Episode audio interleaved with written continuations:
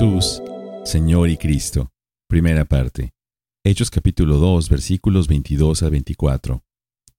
Hombres de Israel, escuchen estas palabras. Jesús el Nazareno, varón confirmado por Dios entre ustedes con milagros, prodigios y señales que Dios hizo en medio de ustedes a través de él, tal como ustedes mismos saben. Este fue entregado por el plan predeterminado y el previo conocimiento de Dios y ustedes lo clavaron en una cruz por manos de impíos y lo mataron. Pero Dios lo resucitó, poniendo fin a la agonía de la muerte, puesto que no era posible que él quedara bajo el dominio de ella. Dios autenticó a Jesús como Señor y Cristo.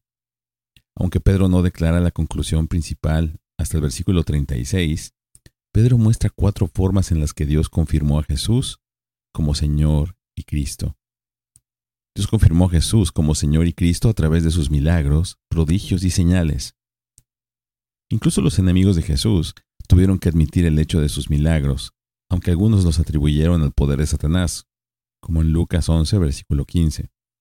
Pero la mayoría de las personas reconocieron, como lo hizo Nicodemo, que nadie puede hacer las señales que tú haces si Dios no está con él. Juan 3, versículo 2. Pedro les recuerda a su audiencia que Jesús había realizado muchos de estos milagros en medio de ellos, y ellos lo sabían.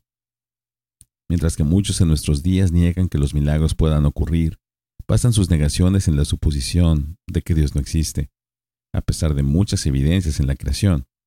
Irónicamente, el lema de un programa de radio llamado El Pulso del Planeta, que es totalmente naturalista y evolucionista, es que presentan los milagros de la ciencia.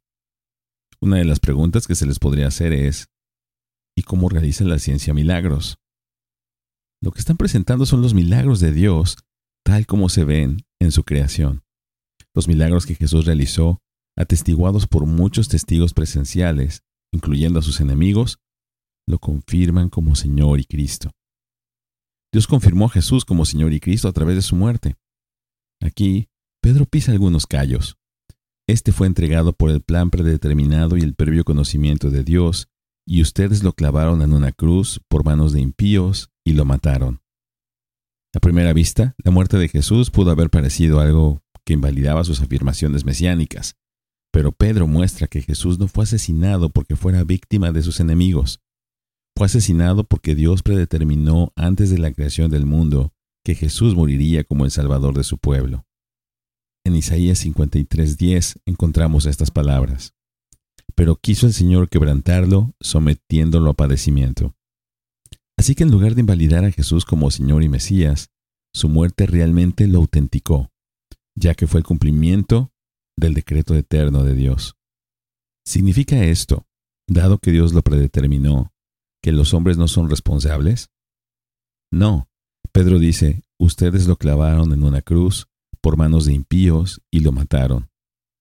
Sin violar su voluntad, Dios utilizó a hombres malvados para cumplir su propósito eterno.